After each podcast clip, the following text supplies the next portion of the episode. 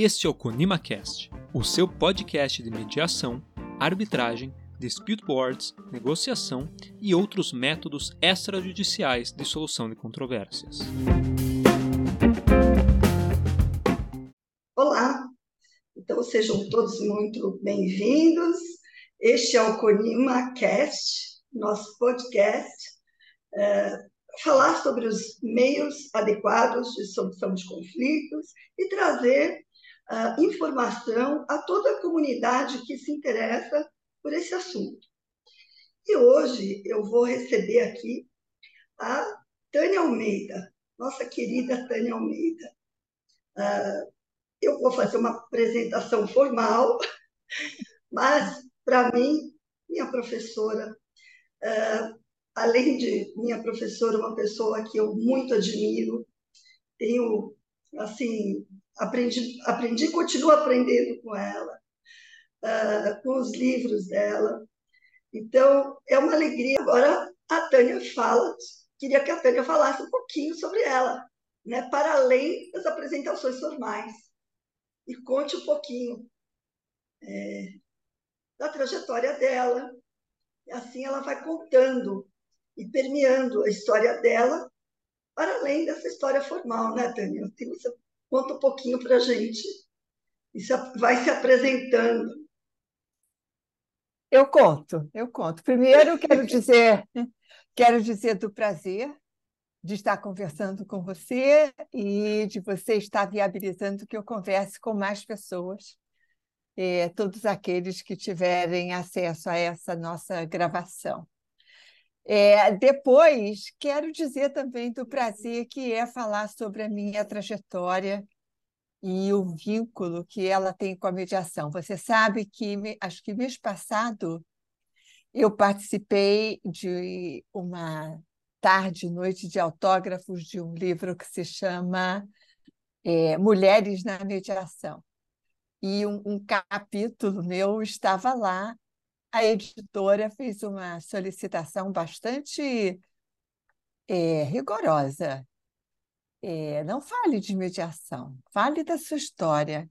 A gente quer saber a sua história de vida e como você identifica na sua história de vida um vínculo com o que você faz hoje profissionalmente. Você sabe, Alessandra, foi uma linda viagem, porque eu fui lá atrás, desde a minha infância, e fui buscando links com competências que eu percebo que eu tenho hoje.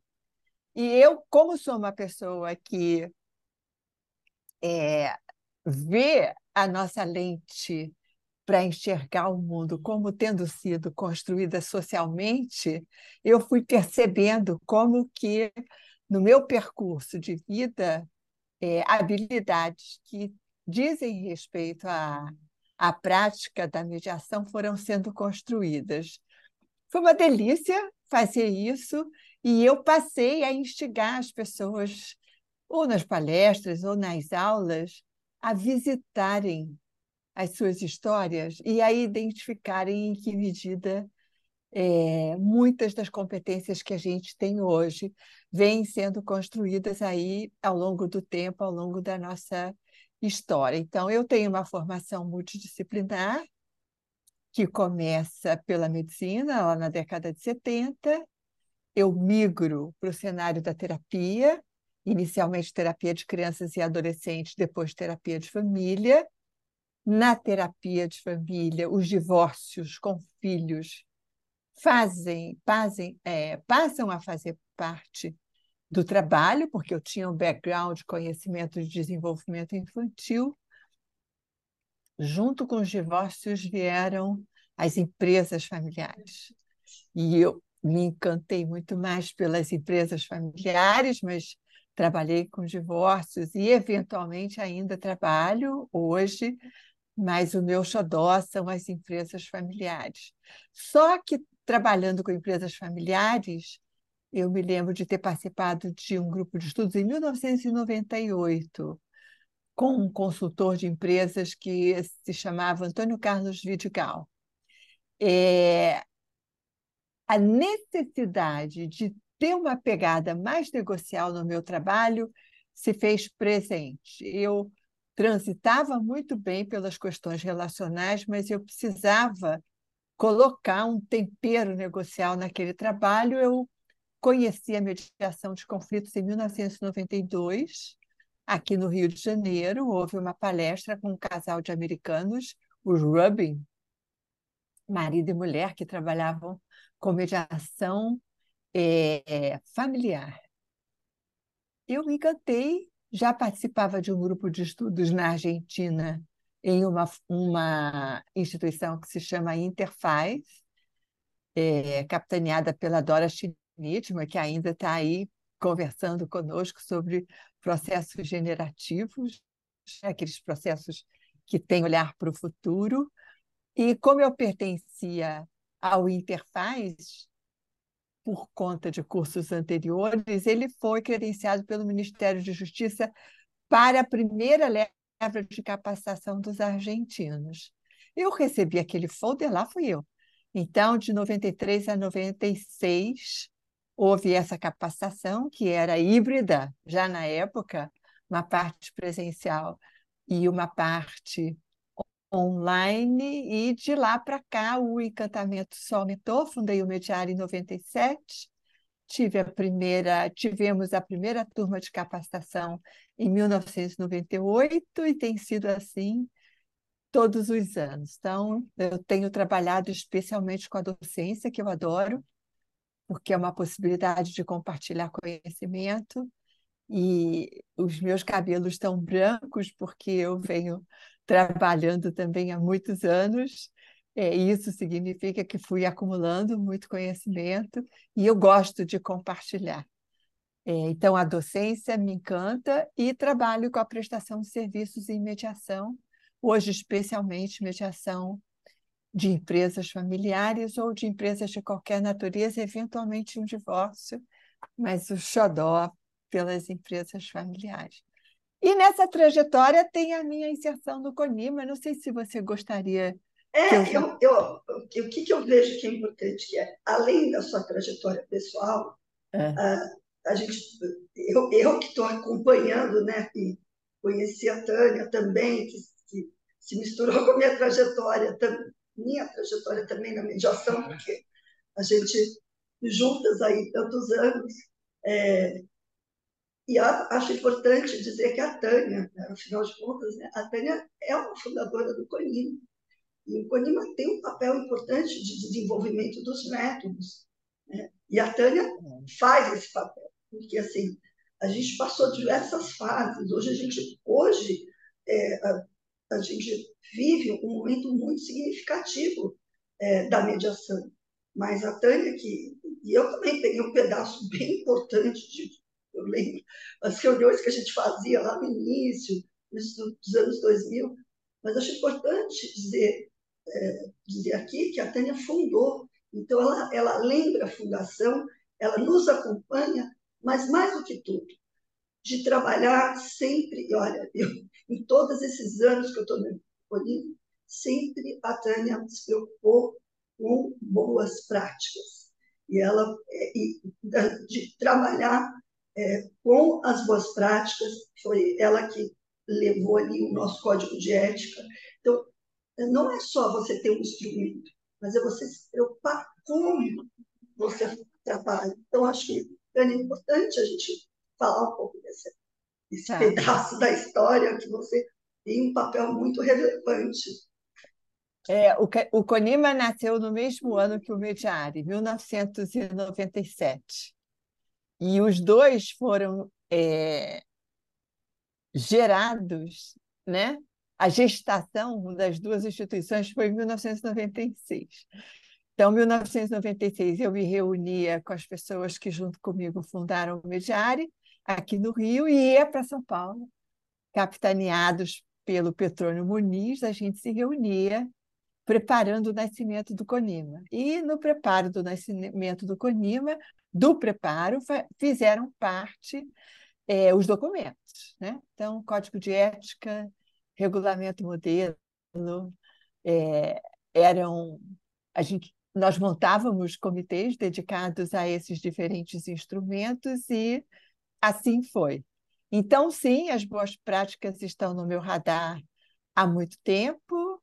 Depois o Conima nasce e alguns desafios aí ao longo do percurso. O primeiro desafio era fazer uma boa distinção com conciliação.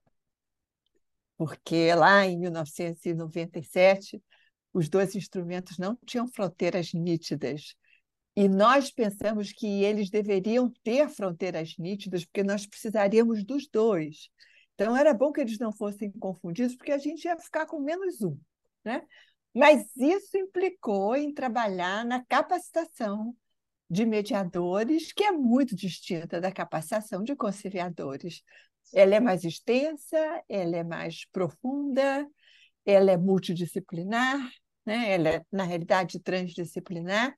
Então, o primeiro grande investimento foi fazer essa distinção e nós temíamos que houvesse cursos de final de semana capacitando mediadores, então, junto com os documentos, vieram também os norteadores de boas práticas em capacitação. E depois o marco legal foi o segundo desafio, é, muitos de nós participando, andando pelo Brasil e Brasília, para contribuirmos. O CONIMA teve uma contribuição importante para os marcos legais.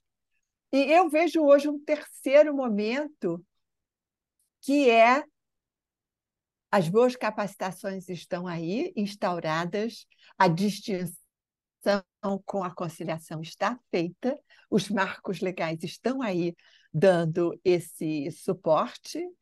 É hora de pensar, então, em, além disso tudo, fazer sempre muito bem feito.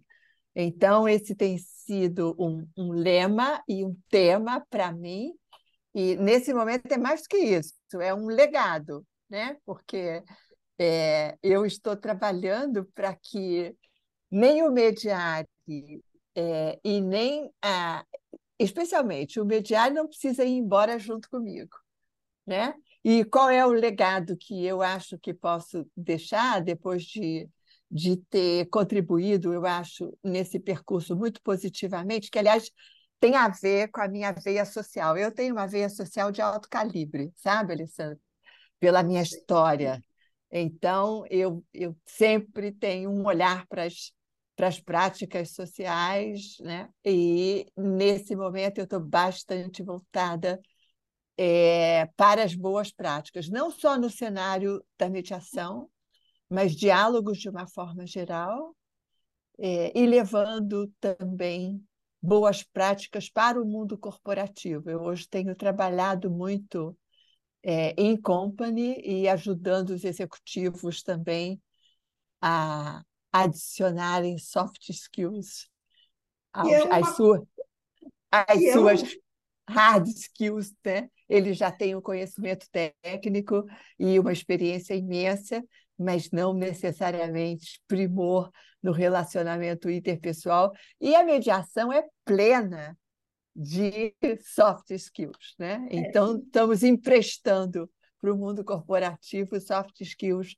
também extraídas das. É, acho que especialmente das atitudes e das ferramentas que não são da mediação, né? Vamos combinar, que são utilizadas pela mediação, porque como a mediação tem, não fez restrição à profissão de origem, ela tem ferramentas de comunicação, de negociação, aquelas com o olhar da antropologia. O William Murray, que é nosso ícone, ele é um antropólogo, então ele é um cara que negocia olhando para as relações, que é o que a mediação também faz. Então nós temos ali uma série de intervenções que hoje compõem o que o mundo também está chamando de soft skills. Mas até é, te colocando aqui, aproveitando esse recorte, é, essa inserção, essa, essa é, esse que você conseguiu é, trazer para o mundo corporativo, porque é, eu vou falar até furar essa bolha, é importantíssimo, porque a tomada de decisão, hora, é, quando eles com, começam a incorporar no mindset deles os soft skills, o olhar muda né, na, na, forma de tomada de decisão, na hora que eles estão é, avaliando as decisões dentro do conselho, sai aquela impulsividade toda, sai aquela decisão é, vamos dizer, é bruto, mas assim, é, o modo de, de tratar os temas que vão, que vão chegando é, vai mudando. Então, se eu aposto que esse trabalho que vem sendo feito, que vem que devagar, começou devagarinho, porque já foi tentar, mas assim, que você vem plantando, que eu, eu acho maravilhoso. A gente começando a avançar. Daqui uns três, quatro anos, essas sementes que elas vão estar germinando, isso vai reverberar, é, isso vai reverberar de um jeito maravilhoso. Isso faz, é, você vai ver os efeitos no, na, nas outras instâncias de decisão. Você vai conseguir enxergar isso. Eu, eu tenho certeza. Eu, eu, assim, eu enxergo. Eu consigo ter essa visão. Então, Daniela, eu, eu te dou parabéns, porque eu acho que assim, foi um. um Para mim, acho que esse é, um, é uma outra onda que a gente começa a assistir é. no mundo corporativo. É. Realmente, eu fico, eu fico bem contente. A gente começa você vê que com os advogados a gente malha, né? A gente tem, mas essa vai ser importante. É, é, eu tô, eu tô também percorrendo, conversando com os meus amigos advogados. É, deixa eu falar um pouco sobre isso, porque deixa eu retomar a história das boas práticas. É, eu fui construindo ao longo desse, desse. Depois quero retomar o tema advogados, tá? Mas é, eu fui construindo ao longo desse tempo de docência e de escrita, né? eu escrevo muito, é, eu fui é, lapidando uma habilidade de falar de temas complexos ou escrever sobre temas complexos com linguagem coloquial, para que todas as pessoas possam entender. Né?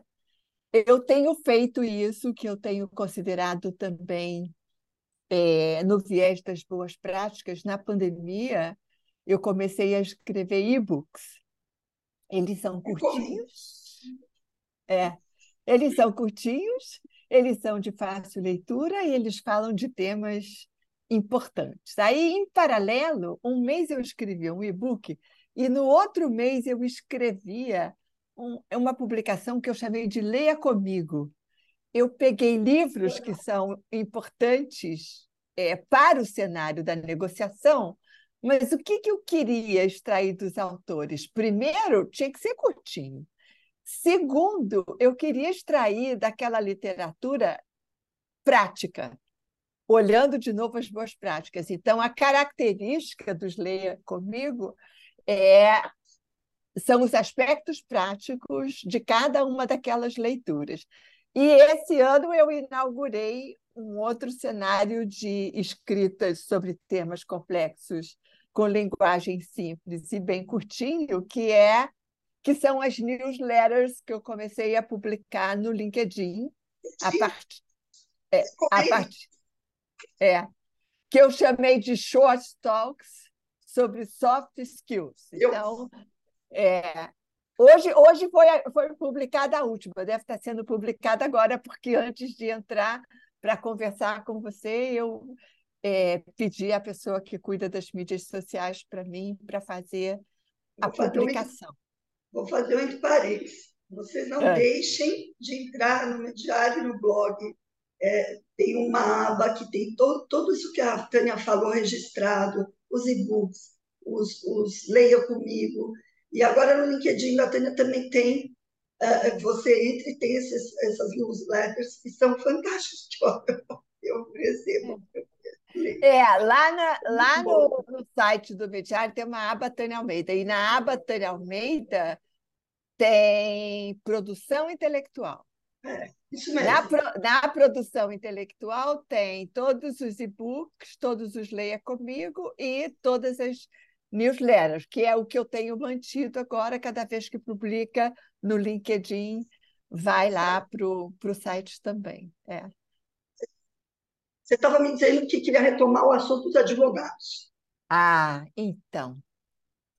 É, o meu diálogo com os advogados é desde o comecinho, né? É, primeiro, ele não foi um diálogo simples, sabe, Alessandro? porque eu cheguei falando de alguma coisa que era do cenário da advocacia. A resolução de conflitos, até então, ela era do cenário da judicialização. Né? E você chega com uma ideia é, que pode ser uma alternativa à judicialização, no sentido como assim? É, deixa eu explicar bem porque essa distinção é, é importante de ser feita. É porque antes a gente ou negociava ou judicializava. Quando não conseguia no diálogo direto, tinha que judicializar. Então, se acabava judicializando mais do que era necessário. Criamos a cultura da sentença, que o professor Cazu tanto nos convida a refletir a respeito. Só que entre negociar e judicializar começaram a aparecer uma série de possibilidades. Os dispute boards, a arbitragem mais próxima da judicialização e a mediação mais próxima da negociação direta. Né? Então, é, e eu cheguei muito sabida nesse cenário, sabe? Porque como eu me encantei e eu dava aula, mas eu não tinha prática. Lá em 1997, meu primeiro caso foi em 94, sabe? Mas era esporádico. Então, eu saí pelo mundo estudando mediação na área da saúde, mediação comunitária, mediação empresarial, mediação nas escolas. Lá ia eu. Então, quando eu falava, teoricamente, eu falava com muita propriedade, porque eu tinha estudado aquilo tudo. Então, não foi um diálogo simples no começo, né? porque havia uma. A, a gente até chegou a comentar na época a possibilidade de se entender como duas formas de resolver conflito que competiam em termos de mercado e não competem, né? Hoje a gente está mais seguro e sabe que, que não competem. Mas hoje, essa semana, teve o congresso do GEMEP. Isso. Ai, eu fiquei tão encantada. Estava bom, né? Olha, eu vi advogados que eram classicamente do contencioso, tá. Há alguns, não é muitos anos atrás, há pouquíssimos anos atrás, falando com tanta propriedade sobre a mediação e como eles estão indicando e por que eles estão indicando e qual é a expectativa que eles têm dos mediadores do procedimento. Eu fiquei felicíssima. Eu e na hora, na, hora, na hora do café a gente comentou sobre isso. Gente, que mudança! Que lindo assistir. E, e não os mesmos advogados que a gente via anteriormente, né? Agora, advogados de grandes bancas, e, e assim, falando assim, da, do lugar que usa, do lugar que sabe do que está falando, do lugar que já que está vivendo uma mediação, não é? Do lugar que né, não sabe, falando da teoria, não, falando do que está vivendo. Então, é, essa que é a diferença. Né? É, é. Eles estão indicando e eles estão sendo advogados na mediação porque é um chapéu diferente, é muito diferente da litigância. Outro dia eu ouvi um, um amigo, advogado, num, num desses seminários, é, levantando, inclusive, a possibilidade de que talvez num case em que esteja arbitralizado ou judicializado, que em abrindo uma mediation windows, né, uma janela de, de mediação, quem sabe o escritório oferecer um advogado que não seja do, do contencioso para trabalhar pareado com aquele que estava litigando até a véspera. Né?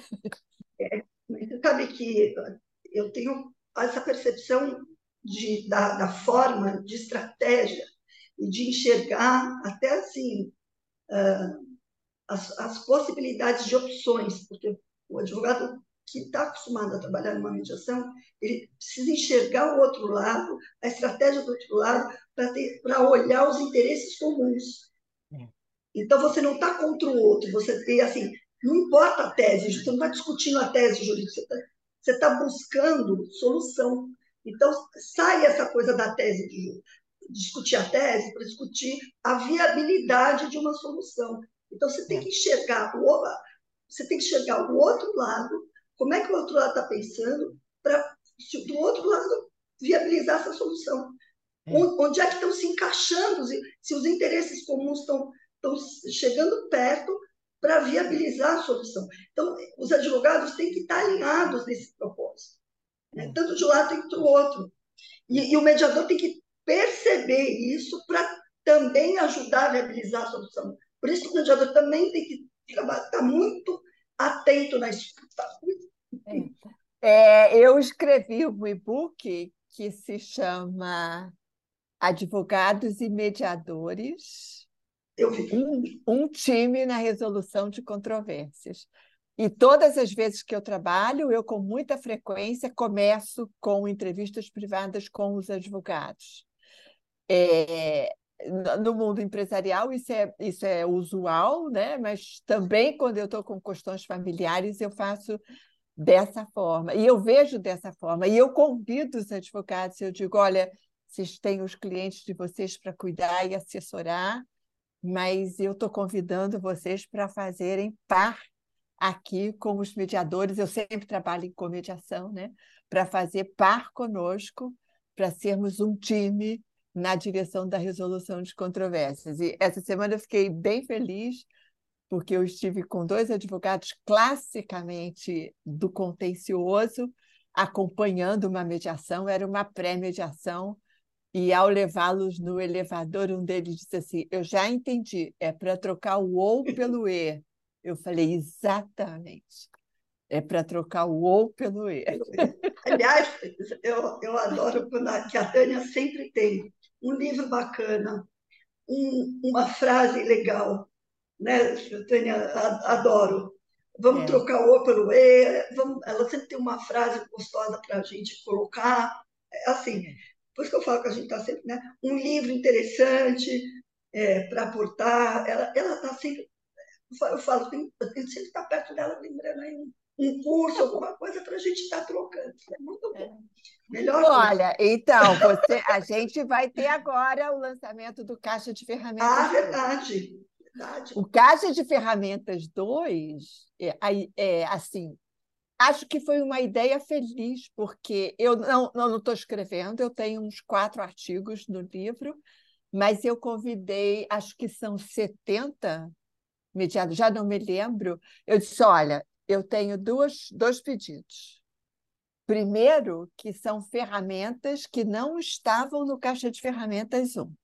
Então, identifiquem outras ferramentas. Segundo, que precisa ter o mesmo layout, que é para dar para o leitor uma percepção de continuidade de que ele está botando mais ferramentas na caixa de ferramentas. Então, tem que ter aquele formato: primeiro a prática, né? objetivo, operacionalização impacto. E depois a teoria, embasando a prática, que é uma preocupação que eu tenho. Né? Que eu acho que se você tem o propósito teórico, você inventa a ferramenta. E então ficou pronto, recebi semana passada, vamos é, nos encontrar de novo aí em novembro e dezembro, com muitos autores contribuindo dessa vez para a Caixa de Ferramentas, que continua aberta, né? Porque novas ideias vão surgir, outras cabeças vão pensar em é, outras maneiras, além das conhecidas, de tornar o diálogo entre pessoas em dissenso mais fluido, que é o nosso papel, né? A solução eles criam, a gente cria o contexto e eles para o diálogo acontecer e eles criam as soluções, né? Não, perfeito. E Tânia, eu queria que você falasse assim, um pouquinho de como você está vendo a mediação atual, para que rumos que ela está caminhando. Assim, para a gente encaminhar assim, um pouco a conversa. Como é que você está sentindo atualmente? Para onde ela está caminhando? Você que, que, que, tantos anos, né? E, e, teu, e uma docente, que isso está em você. E para onde você está está enxergando? Olha, eu tô eu tô bastante animada com o curso da mediação. Eu acho que a gente desconstruiu desafios. O primeiro era o da capacitação. O segundo era dos marcos legais, para ter segurança jurídica. Para o mundo do direito foi muito importante nós termos os marcos legais, o, o, o Código de Processo Civil e a Lei de Mediação. Eu acho que o momento agora é caprichar na prática, porque as boas experiências vão trazer os novos casos. As pessoas é, que experimentam, essa, esse é um exemplo conhecido, né? Você vai num restaurante, come a primeira vez, pela primeira vez, a comida é maravilhosa, você vai querer voltar, você vai indicar para os amigos, você vai convidar um amigo para ir lá com você, para ele ver que beleza. Se você não tem uma boa experiência na sua primeira vez, você vai dizer: hum, fui lá, não gostei, não. Ah, não sei, pode ser que tenha sido o cozinheiro daquele dia, mas eu não gostei, não. Né? Então, a gente tem uma responsabilidade muito grande, porque a gente está recebendo os neófilos na mediação. A gente está recebendo um público que está chegando pela primeira vez nas nossas salas de trabalho. Então, hoje, acho que boas práticas e divulgação. Parte da divulgação vem da boa experiência. Né? E uma outra parte vem de, acho que os sejusques, que estão cada vez, que é um, um, programa de política pública a partir da resolução 125, que está levando os sejusques para o interior do Brasil todo. Né? Essa é uma forma de capilarizar. É, e, além disso, é capacitação capilarizada também e boas práticas capilarizadas pelo Brasil. Eu estou vendo com bons olhos, porque eu acho que a gente já está nesse momento de capilarizar essa informação. E, e vejo, inclusive, que tem, mesmo a parte é, judicial, que tem, tem muito lugar que também é o que eu falo, a capacitação e o aprendizado contínuo. Porque você não pode parar. Você trabalha, né? A gente não pode parar de, de estudar, de se aprimorar. Sempre. É. Então, acho que esse, esse é um ponto importante também. E é. eu vejo que, pelo menos aonde eu acompanhei, né? Eu, eu vejo muitos juízes, às vezes, que, que dentro uhum. das políticas públicas, tem uhum. que pensar o seguinte: tem uma parte que não tem é, acesso. E a gente está falando de acesso à justiça, é uma forma de capilarização. E necessita, né? Então, tem gente engajada. E a gente tem que aproveitar esses programas de pessoas engajadas e também, através de informação, e criar políticas também de levar informação a esses lugares, a essas pessoas, que isso também é importante. Eu vejo muito isso. Você trouxe um ponto muito importante que a gente não tinha tocado ainda, que são que é a educação continuada, né? É, eu venho há alguns anos é, junto com outros profissionais coordenando grupos temáticos de estudo, né? É, que a gente vinha chamando de programa de educação continuada, e que a partir de 2024, isso é um spoiler, Alessandro, é, a gente está transformando num programa de boas práticas em mediação. Ele já não vai estar mais sob o guarda-chuva de nenhuma instituição. Ele começou sob o guarda-chuva do Mediário, depois se estendeu para uma parceria com o Dacor, e a partir de 2024 ele é dos brasileiros.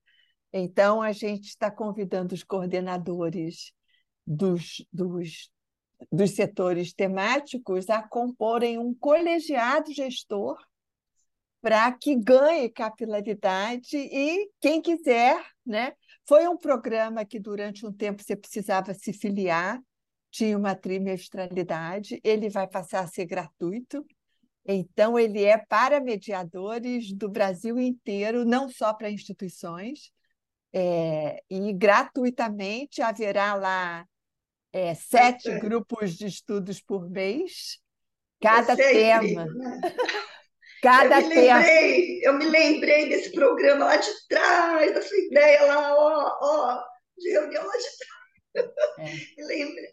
Você é demais, porque tem muita gente que precisa desse acesso.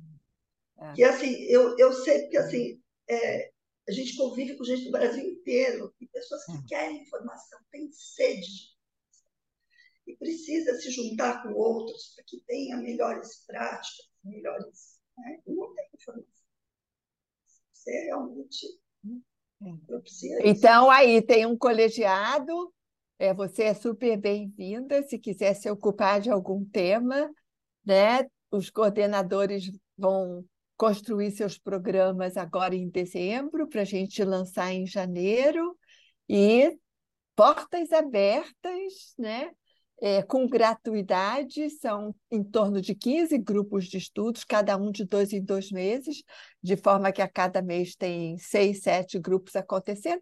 Você abre, bate na porta que você quiser, escolar, comunidade, empresas familiares, é, empresarial, famílias e sucessões, a justiça restaurativa. Então, bem-vindos todos. Muito legal, muito bacana. É. Adorei. Bom, estou é, assim encantada com tanta notícia, com tanta notícia maravilhosa. Tânia, realmente é, ter você aqui com a gente, trazer tantas informações incríveis. É, é assim, maravilhoso. É, eu vou encaminhando aqui a nossa conversa é, para o tá. final. É, queria te agradecer, mas queria que você deixasse uma mensagem aqui para o nosso público. É, não vou nem dizer para os mediadores, para o nosso público, porque você vai para além dos mediadores, você atinge um público muito maior. E eu queria que você deixasse uma mensagem final para o nosso público. Alessandra, é... eu coloquei um agradecimento à minha mãe no caixa de ferramentas 1 com essa mensagem. E o meu capítulo no livro Mediador, é, Mulheres na Mediação, ele tem esse título, que é Perseguir os sonhos, oferecendo a eles o seu melhor. Essa é a mensagem. Realmente maravilhoso. É, obrigada. A gente não faz sem os sonhos. Só posso agradecer. Muito obrigada, Tânia, por ter, por ter você aqui comigo. Agradecer o Conima também, né? Por, é. por a gente estar aqui juntas, é, ter esse espaço. E é isso. E vamos aguardar para o próximo Conima Cash. Obrigada. E este foi mais um Conima Cast, uma iniciativa do Conselho Nacional das Instituições de Mediação e Arbitragem. Entre em contato através das nossas redes sociais, Instagram, Facebook, LinkedIn e YouTube, ou mesmo através do WhatsApp, disponível no site do Conima, www conima.org.br. Nos encontramos no próximo episódio.